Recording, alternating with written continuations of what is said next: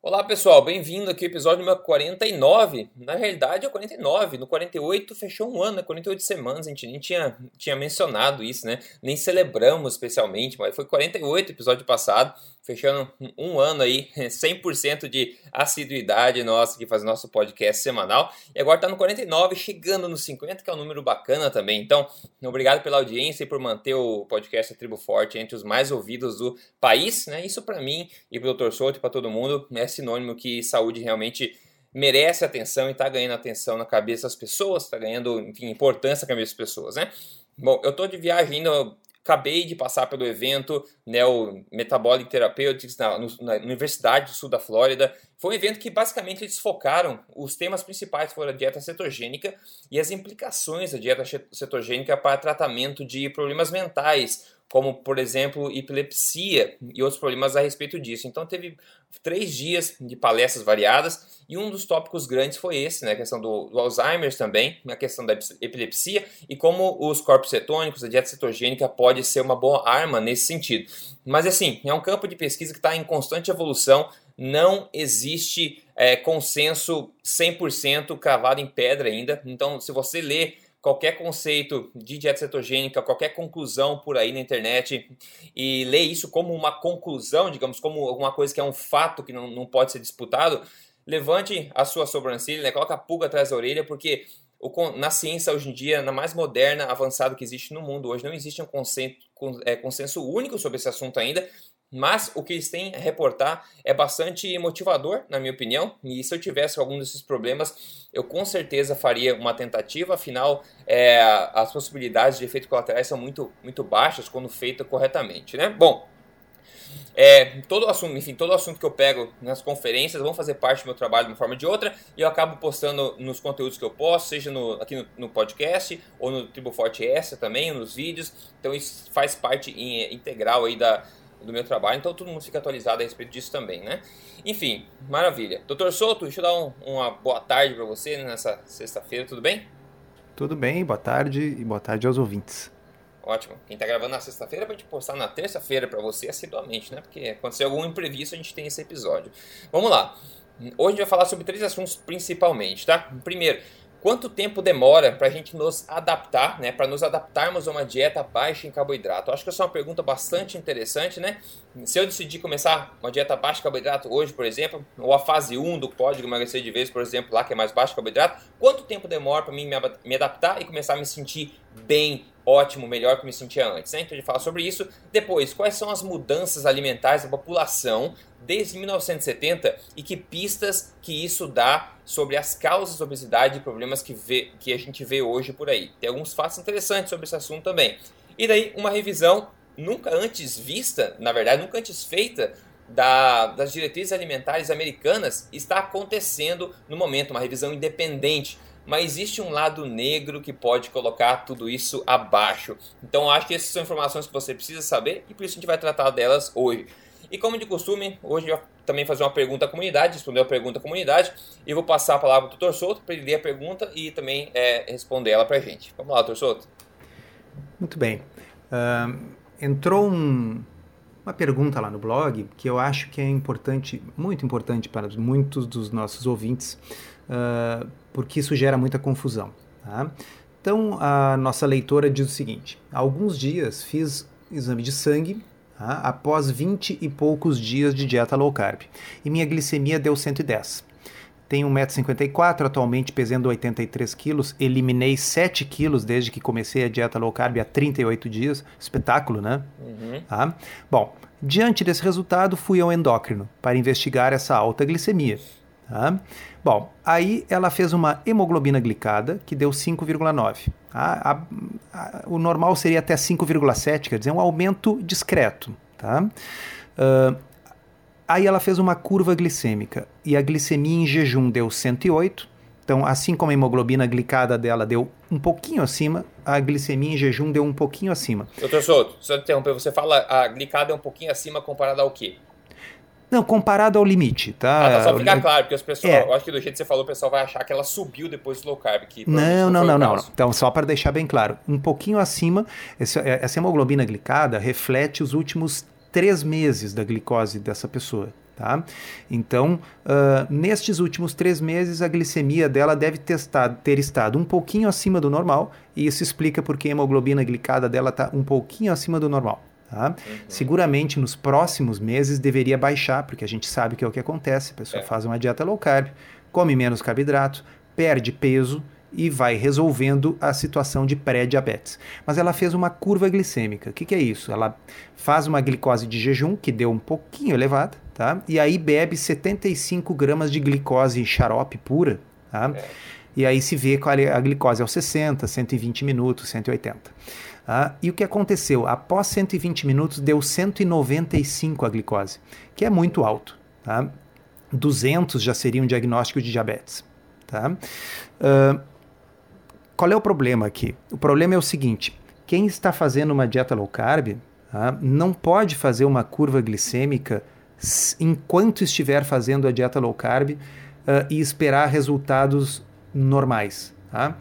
Para que a curva glicêmica seja confiável, para que os valores de referência que normalmente a gente use possam ser usados, a pessoa tem que voltar a comer pelo menos 150 gramas de carboidrato por pelo menos três dias antes de fazer esse exame. Tá? Hum.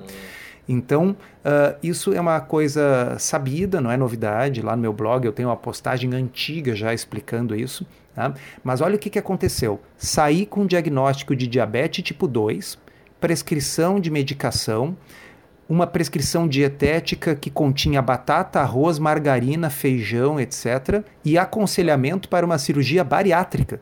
Louco. Só por causa da interpretação errada desses Só por dados. causa da interpretação errada desses dados. Então, veja bem, ela é uma pessoa que, obviamente, responde muito bem a uma dieta low carb, aliás, acima da média. Em apenas 38 dias ela já tinha eliminado 7 quilos. A gente sabe que não é tudo gordura, mas 7 quilos não é tudo água, né, pessoal? Ela perdeu gordura nesse pessoal, nesse momento, nesse intervalo. Tá? Uh, ela recém começou, ela tem tudo para ter sucesso, perder peso e normalizar completamente os seus exames. Ela não tem necessidade de medicação nesse momento, porque ela tem uma elevação muito discreta, quer dizer, 108 de glicemia de jejum e 5,9 de hemoglobina glicada. Isso pode ser plenamente controlado com estilo de vida, incluindo dieta low carb e exercício físico. Muito menos fazer cirurgia, tá certo? Não tem necessidade. Tá? Então, é para chamar atenção, pessoal, como pode realmente assim uma interpretação errada de um exame por um pequeno detalhe, né, produzir todo um, um equívoco.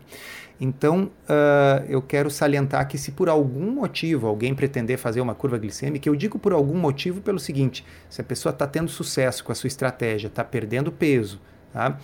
simplesmente repetir a hemoglobina glicada, a insulina e a glicemia de jejum em geral, vai dar todas as informações que a pessoa precisa. Mas se a pessoa quiser ou precisar fazer uma curva glicêmica por algum motivo, são pelo menos três ou quatro dias de no mínimo 150 gramas de carboidrato por dia, para daí poder fazer esse exame e ele ser interpretável. Uhum. Nossa, na minha opinião, isso aí é pô, importantíssimo. Pode ser diferença na vida de uma pessoa, como você falou, né?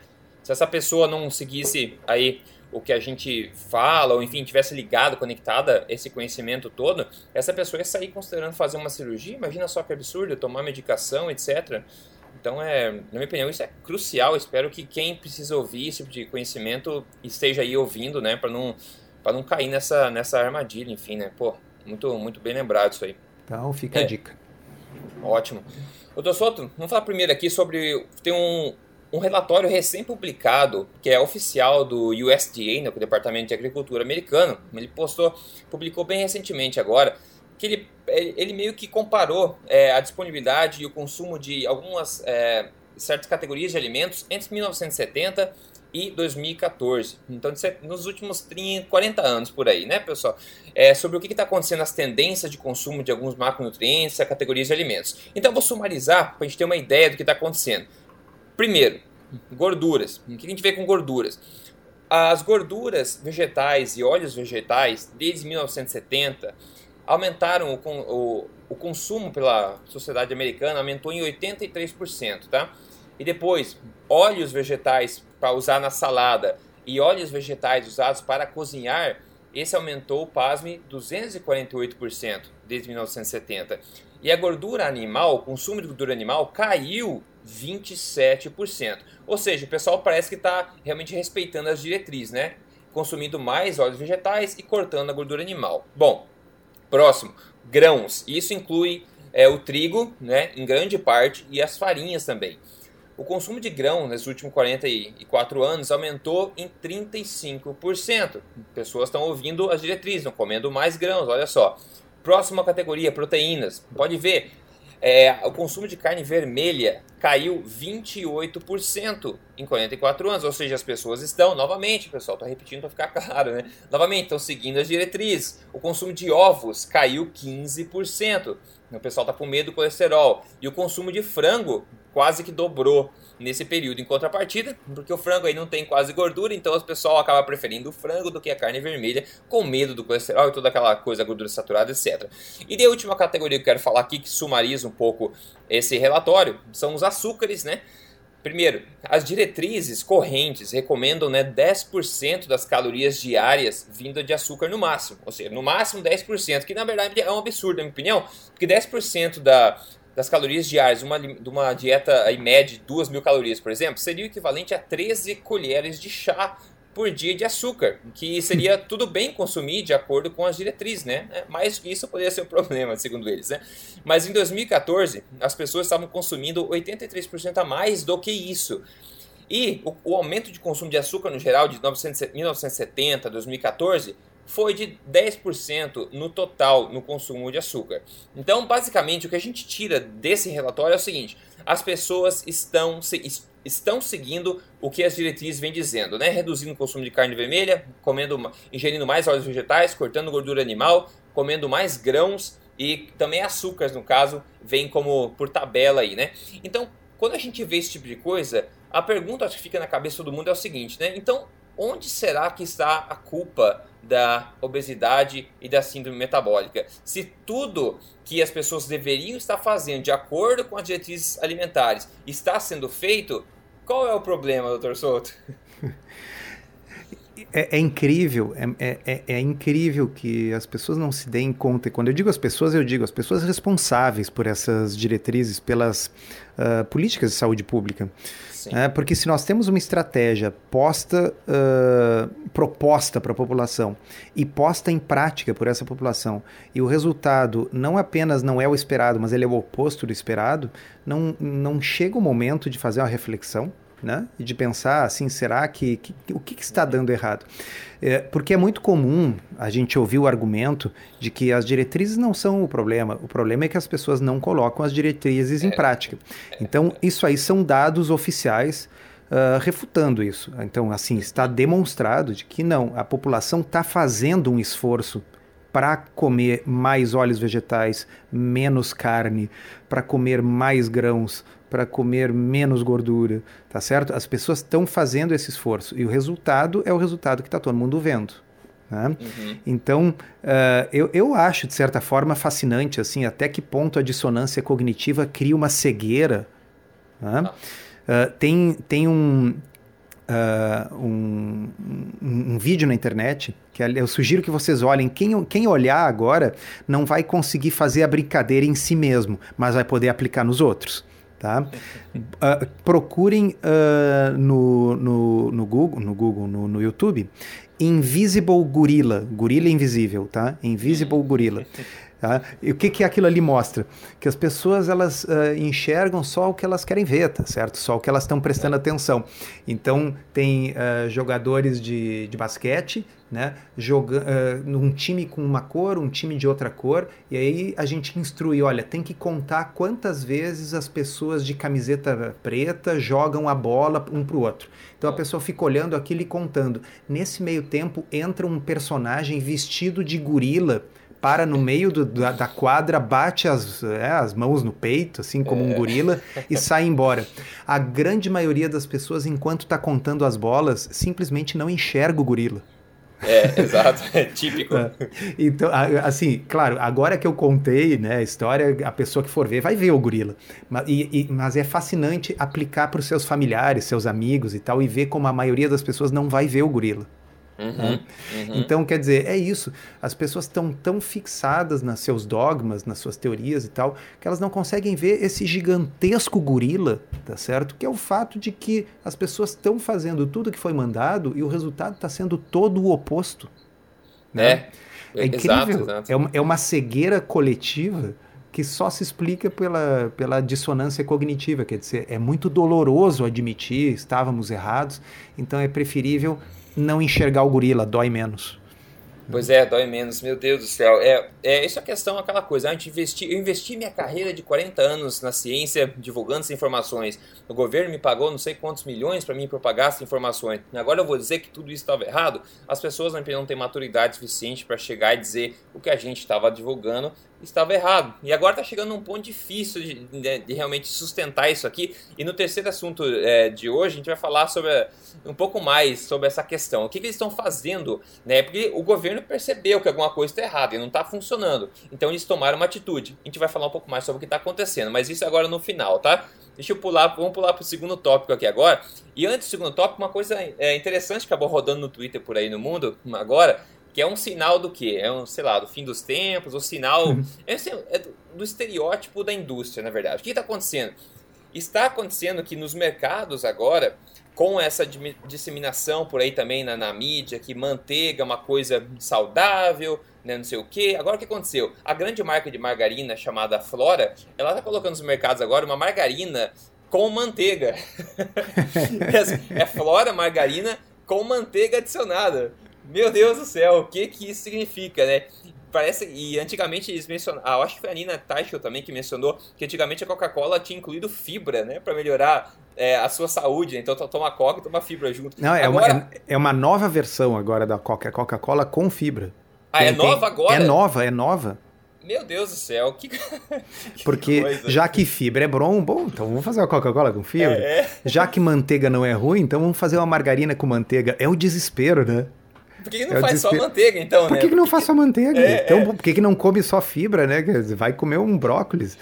Ah, mas, e, mas eu... e, diga, diga. E, é, não, é fantástico. Tem uma outra que é, que é uh, para quem mora, você conhece bem aí no, no, na, no Canadá, nos Estados Unidos, é uma marca famosa de margarina chamada I Can't Believe It's Not Butter.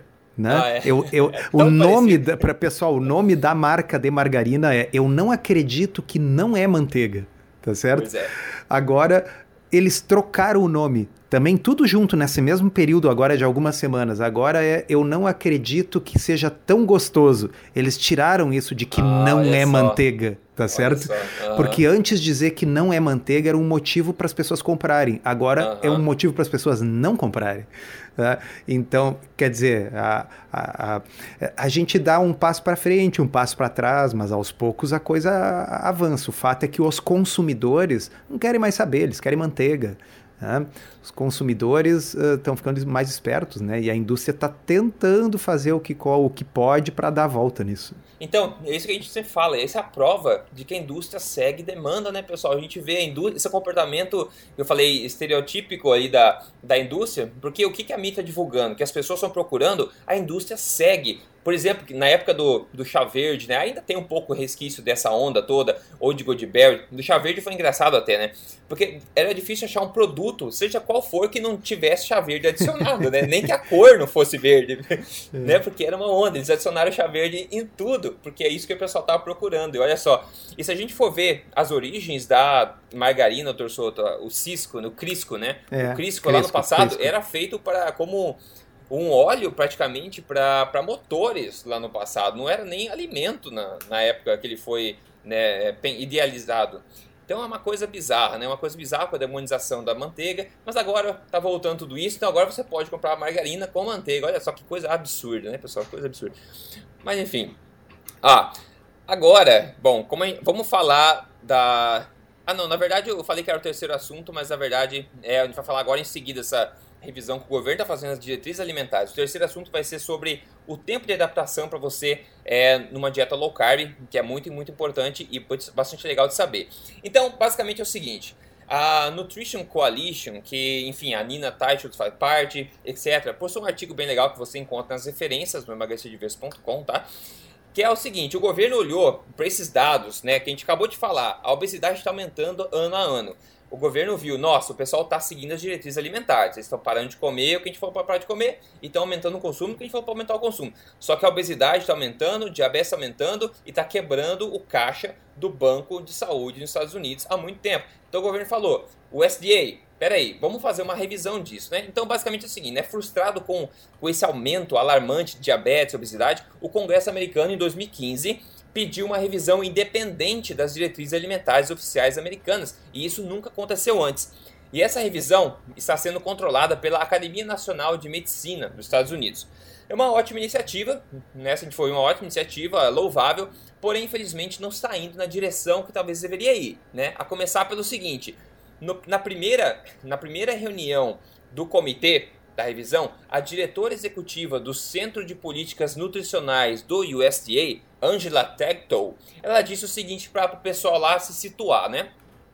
Este estudo diz respeito ao processo para desenvolver as diretrizes alimentares. Esse estudo, essa revisão, não irá avaliar o conteúdo ou as bases científicas das diretrizes correntes ou passadas. O papel deste comitê é avaliar como de fato aplicar de forma efetiva as diretrizes, não desenvolver novas diretrizes.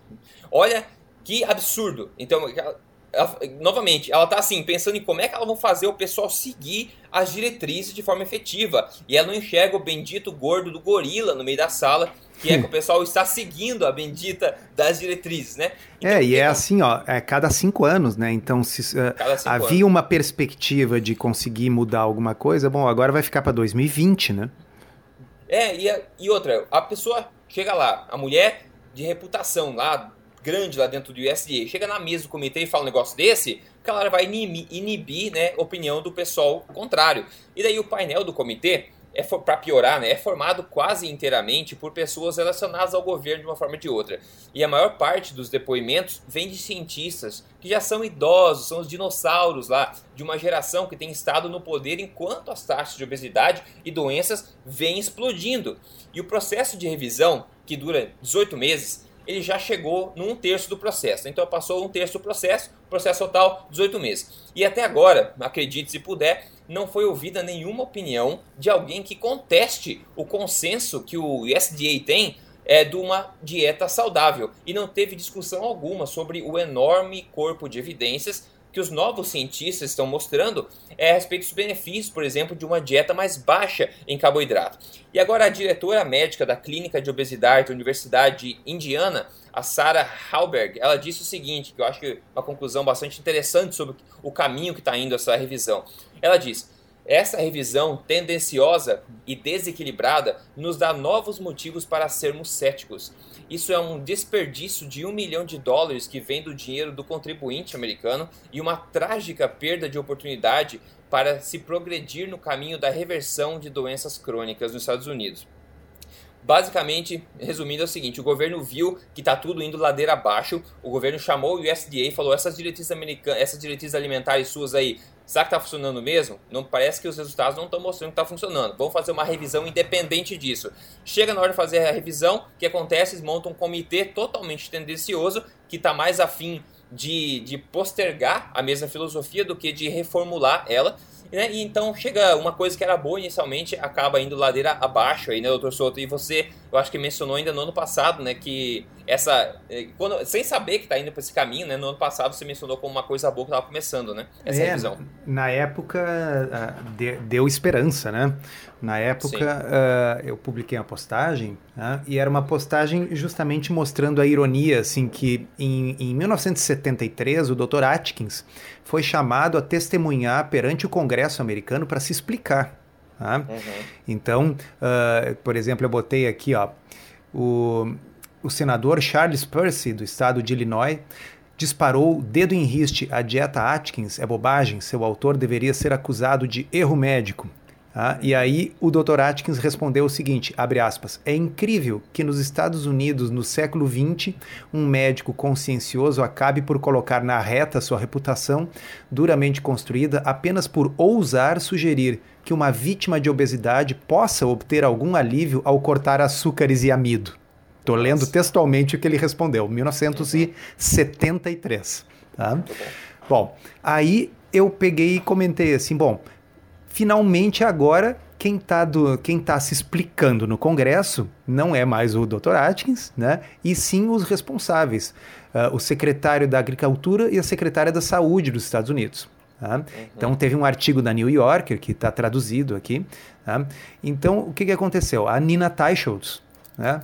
nossa ídola, uhum. Uh, publicou no British Medical Journal uma análise criticando o relatório científico das diretrizes de 2015. E essa crítica foi tão forte que gerou então que o Congresso chamou o, o, os responsáveis, então o secretário da Saúde, a secretária da, da, da, da, da Agricultura, para se explicar. Tá? Uhum. De acordo com a Nina, o comitê falhou em considerar adequadamente duas descobertas recentes na ciência da nutrição. Primeiro, que comer uma dieta low carb pode ajudar a controlar certas condições de saúde, notavelmente diabetes tipo 2 e obesidade.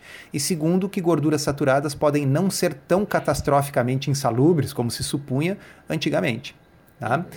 Bom, então uh, o resultado disso que eu postei então Uh, em 17 de outubro de 2015, foi isso que, que o Rodrigo leu para vocês. Tá? Então foi instalada agora uma, uma comissão para uh, fazer pela primeira vez uma uh, dissecção crítica dessas diretrizes. Crítica no sentido. Porque até então é o seguinte: são alguns notáveis, né? É. pessoas com poder dentro do establishment que são escolhidos para determinar as diretrizes. Tá? Não existe um processo de revisão pelos pares, um processo de peer review. Tá? Uh, quando a gente vai publicar um artigo científico, né, se eu vou publicar um artigo científico, sei lá, sobre uh, alguma doença nos olhos, isso vai para uma revista de oftalmologia e outros oftalmologistas vão julgar se aquele artigo tem fundamento científico para que aquilo seja publicado, tá certo? É. Então não existe esse processo de peer review nas diretrizes, uh, uh, nas diretrizes ali, uh, alimentares nutricionais. E o que estava é. se propondo era isso. Mas agora, na realidade, esse processo de revisão que a gente tinha tanta esperança está sendo uh, deturpado, burocratizado e já estão dizendo que vão discutir o processo e não o conteúdo. Tá? É. Então, resumo da ópera: não é fácil, pessoal, não é fácil não é fácil. Eu espero que com essa movimentação também, é a própria Nina falando sobre isso, que o governo talvez né, dê atenção a esse tipo de coisa. Vamos ver se você não vai desperdiçar o milhão de dólares que estão é, direcionando para essa causa, né? Você falou Porque, do. Basicamente, a gente não está querendo que as diretrizes digam que toda a população deva comer low carb. Aliás, nem eu penso isso. Mas pelo menos as diretrizes têm que contemplar essa alternativa como uma das alternativas saudáveis, especialmente para pessoas obesas e diabéticas, tá certo? Isso tem que constar. A quantidade de evidência é tão grande que não ter isso no documento é sim motivo para chamar as pessoas no Congresso para depor e se explicar. Né? Como sim, é que sim. tem tanta evidência e isso está simplesmente ausente das diretrizes como se não existisse? Quem olha esse documento de 2015 imagina que não existe um ensaio clínico randomizado mostrando que low carb é superior às outras estratégias em perda de peso, síndrome metabólica e diabetes. E os estudos estão aí e são diversos. Quer dizer, chega num momento que começa a se tornar constrangedora assim, a excluir isso do documento. Então havia a esperança de que agora, já que o, o, o governo, o executivo americano não se mexe nesse sentido, que o Congresso obrigasse o pessoal a rever isso. É. Mas uh, não vai ser tão simples. Não vai ser. É, é, pelo menos o mínimo, acho que deveria acontecer que as diretrizes alimentares que são espalhadas para a população inteira dos Estados Unidos, de mais de 300 milhões de pessoas, que pelo menos eles fossem é, baseados em evidência científica, né? Só que é até difícil acreditar que ele não é embasado nisso.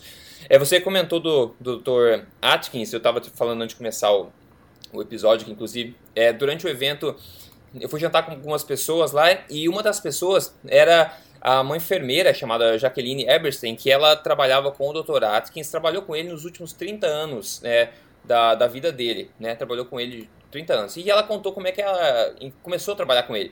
E segundo ela, era uma enfermeira, né? E estava desempregada. E ela não queria realmente trabalhar na área de saúde mais, não sei o quê. Mas não sei quem disse que tinha uma vaga no escritório do tal Dr. Atkins na época. Daí ela foi lá né, meio sem vontade, na verdade, de trabalhar. Eu, chegou lá, ela sentou na frente do Dr. Atkins na época e o Dr. Atkins, é, enfim, trocaram uma ideia e o Dr. Atkins perguntou, né, o que, que você acha de mim para ela? E ela falou assim, Dr. Atkins, é, eu acho que você é um falcatrua. Daí o Dr. Atkins apoiou assim na cima da mesa, veio bem pertinho dela e ela contando isso tudo pra mim, tá? Veio pertinho dela e falou assim: Você pode começar na segunda-feira? Porque depois, olha só, daí ela aceitou começar a trabalhar, totalmente cética. E ela perguntou depois, de, eu acho que 20 anos, por que, que o Dr. Atkins, na verdade, contratou ela, sendo que ela chamou, eu, chamou ele de falcatrua. Ele falou o seguinte: se eu contratar, contratasse você e conseguisse converter a sua opinião, eu tenho certeza que eu conseguiria converter a opinião de muitas outras pessoas. Então ela começou de cética e transformou totalmente é, a crença nela nos métodos do. Atkins na época, vendo os resultados todo dia que aconteciam na, nessa ah, na clínica dele e ficou com eles até 30 anos, por 30 anos, até que ele infelizmente veio a falecer subitamente, que segundo ela foi um dos piores dias da, da vida dela, o dia que o Dr. Atkins faleceu, quando escorregou no gelo, na verdade, em Nova York, bateu a cabeça e acabou é, se complicando e falecendo. Então, é interessante essa história aí, que é, um, é uma pessoa que não dá para esquecer, porque ele passou por perrenhos é, bastante difíceis na vida dele, o Dr. Atkins, né? Uh, Doutor Souto, vamos. É, ele é um sujeito à frente do seu tempo e, e que se expôs numa época em que. Porque hoje, vamos combinar, hoje é mais fácil, né? Hoje tem ah, toda um, uma quantidade de evidências e tal. Quer dizer, é, é, eu já digo assim, hoje é constrangedor uh, a pessoa negar essas evidências, mas na época o cara tinha que ser peitudo. Era, pioneiro mesmo. É, Antes de partir para o próximo assunto, que é adaptação em low carb, é, vamos dar uma pausinha e falar o que a gente comeu no almoço. Eu vou começar com, com o que eu comi aqui para você lembrar o que você comeu. Eu tô, como eu tô no hotel, então eu vou no ah, mercado. Mas hoje eu lembro. Eu tenho que ir no mercado e compro, enfim, alguns alimentos lá para mim. E o que eu comi ontem, é, na janta, na verdade, foi o salmão defumado, veio no envelopinho, né? Já vem cortadinho, é fácil de comer. Salmão defumado com um chucrute. Eu comprei né, um, um vidrinho de chucrute, que é o sauerkraut, né? É, uma mensagem sobre o sauerkraut, né? É muito fácil no Brasil, principalmente. Quando eu fui no Brasil, eu estava tentando achar para comprar. E você encontra mais chucrute nas prateleiras do centro do mercado do que no refrigerador. O sauerkraut, o chucrute que você encontra que não está refrigerado, não é um chucrute com bactérias vivas, com probióticos dentro, tá? Ele é provavelmente cultivado no vinagre ou sei lá, qualquer outra coisa. Então, se você quer realmente o fermentado, o probiótico, ele tem que estar refrigerado, tá? Uma mensagem rápida. E daí eu encontrei também um potinho de bro, é, broto de brócolis, que é uma, uma coisa extremamente é, nutritiva, um avocado e alguns pistachos depois, como sobremesa, digamos assim. Uma refeição bastante aí, é, nutritiva. Doutor Souto? Então, hoje eu almocei no hospital, mas assim, o, o, o, hospital que eu trabalho aqui em Porto Alegre tem um belo de um restaurante. Ah, então eu almocei uh, uma salada com ovinhos de codorna, uh, vários vegetais diferentes, uh, fatias de queijo, né? uh, repeti a salada, que estava muito boa, e depois servi um, duas fatiazinhas de picanha, feitas na grelha, né? hum. e mais uma... Uh, eu acho que aquilo era uma pequena batata, assim, só que recheada com um negócio de, de cenoura, alguma coisa muito gostosa. Tá? Então, comi bem hoje. Nada mal o restaurante, então. É, não, ali é um espetáculo. Ótimo. Isso aí, pessoal. Vamos passar para o terceiro assunto de hoje aqui, que eu acho que muita gente tem interesse, que é um artigo bem recentemente publicado pelo famoso David Ludwig, lá de Harvard, esse médico aí que a gente gosta bastante por causa da opinião dele bastante enfática, que mudou bastante ao longo do tempo também. Ele é cada vez mais presente no mundo aí da nutrição, do lado do lado claro da força, né? não do negro. Né?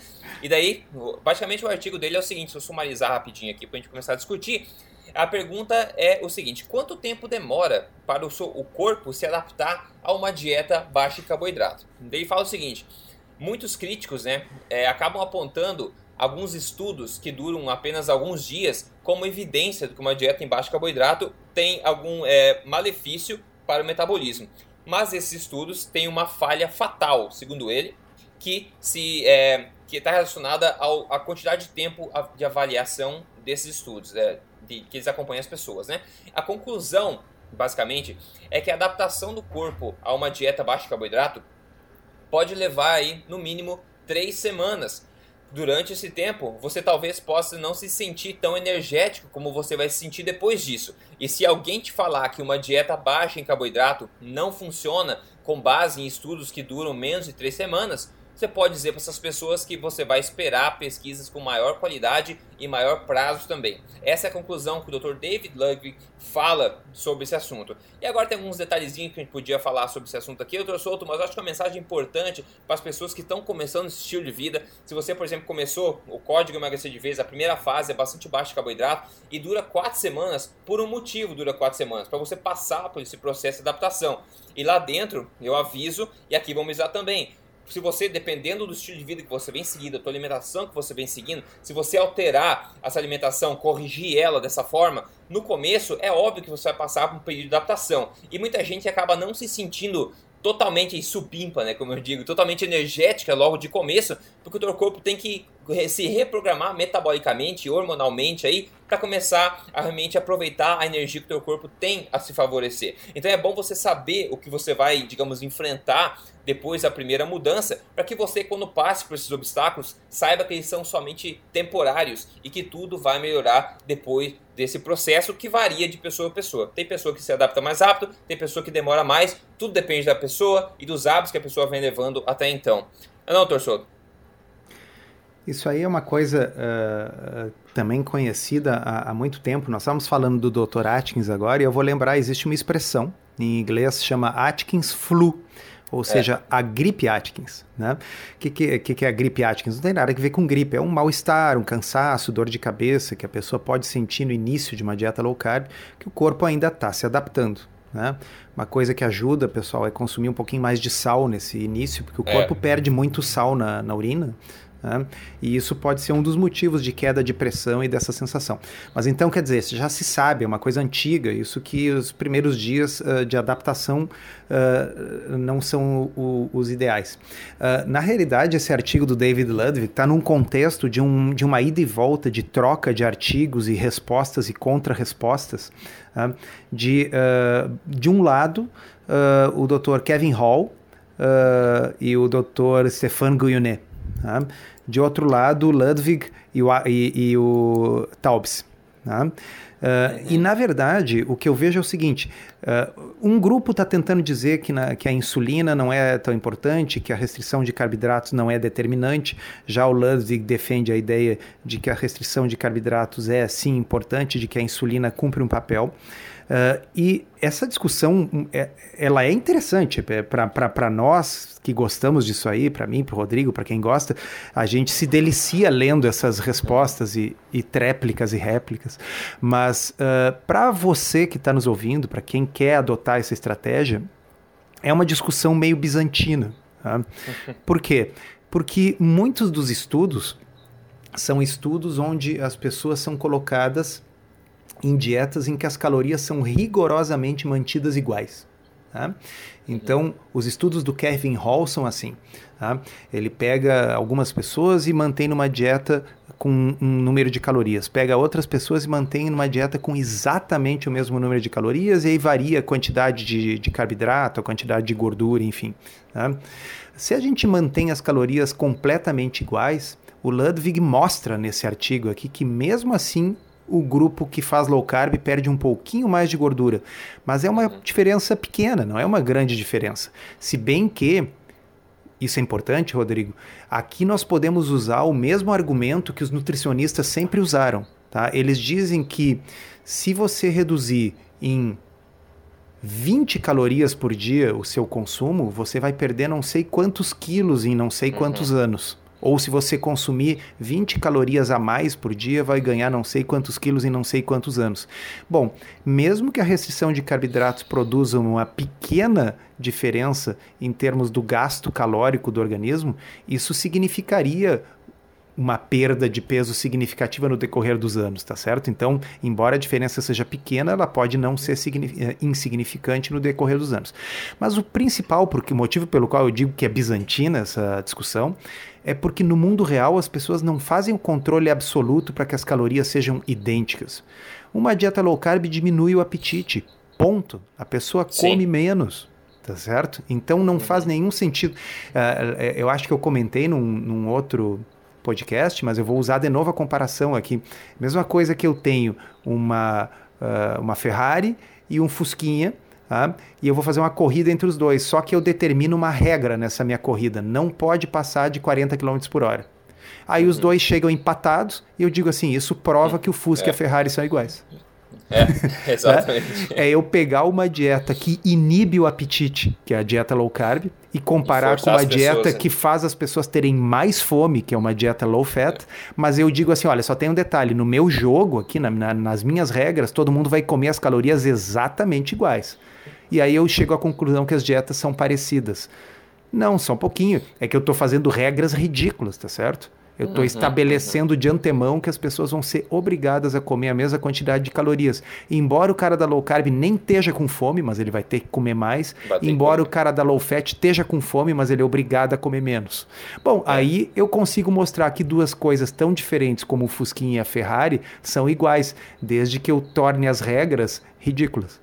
Felizmente, né, tem estudos que mostram, né, comparando os dois, mas com uma dieta não restritiva em calorias, a questão do low carb, por exemplo, e mostra ah, bom, benefícios, né, a, mesmo assim. Aí é que aí é realmente como comparar a Ferrari com o Fusquinha, né? É, que, que seria justo, né? Aí é o justo, aí, aí a gente vai chegar à conclusão que eles não são iguais. É, é. Então é basicamente isso. É, esse alerta para você não tirar né, conclusões antes do, do tempo, né, nesse caso aqui, né? Deixar que o teu corpo se adapte um pouquinho, né? E comece a aprender a desbloquear o acesso à gordura, começar a utilizar as gorduras, que tiver que fabricar corpos cetônicos, que consiga fabricar e consiga metabolizar tudo de forma legal e demora um tempo, né? Até você é, começar a fazer isso de forma otimizada, digamos assim, né? As referências suas estão lá no artigo. Eu acho que é basicamente isso hoje, né? Um episódio recheado aí pro pessoal. Espero que tenha sido útil para todo mundo, né, pessoal? Se você quer fazer parte do Tribo Forte, é só você entrar em triboforte.com.br. Você faz parte desse portal privilegiado, ganha acesso ao fórum também e pode ter acesso a um monte de informação lá dentro, receitas, centenas de receitas, etc. Que eu tenho confiança que vai te ajudar no teu estilo de vida. Ok? Então é isso aí por hoje. Um abraço para todo mundo. Obrigado, Tor Souto. A gente se vê na próxima semana. Beleza, um abraço. Obrigado a todos.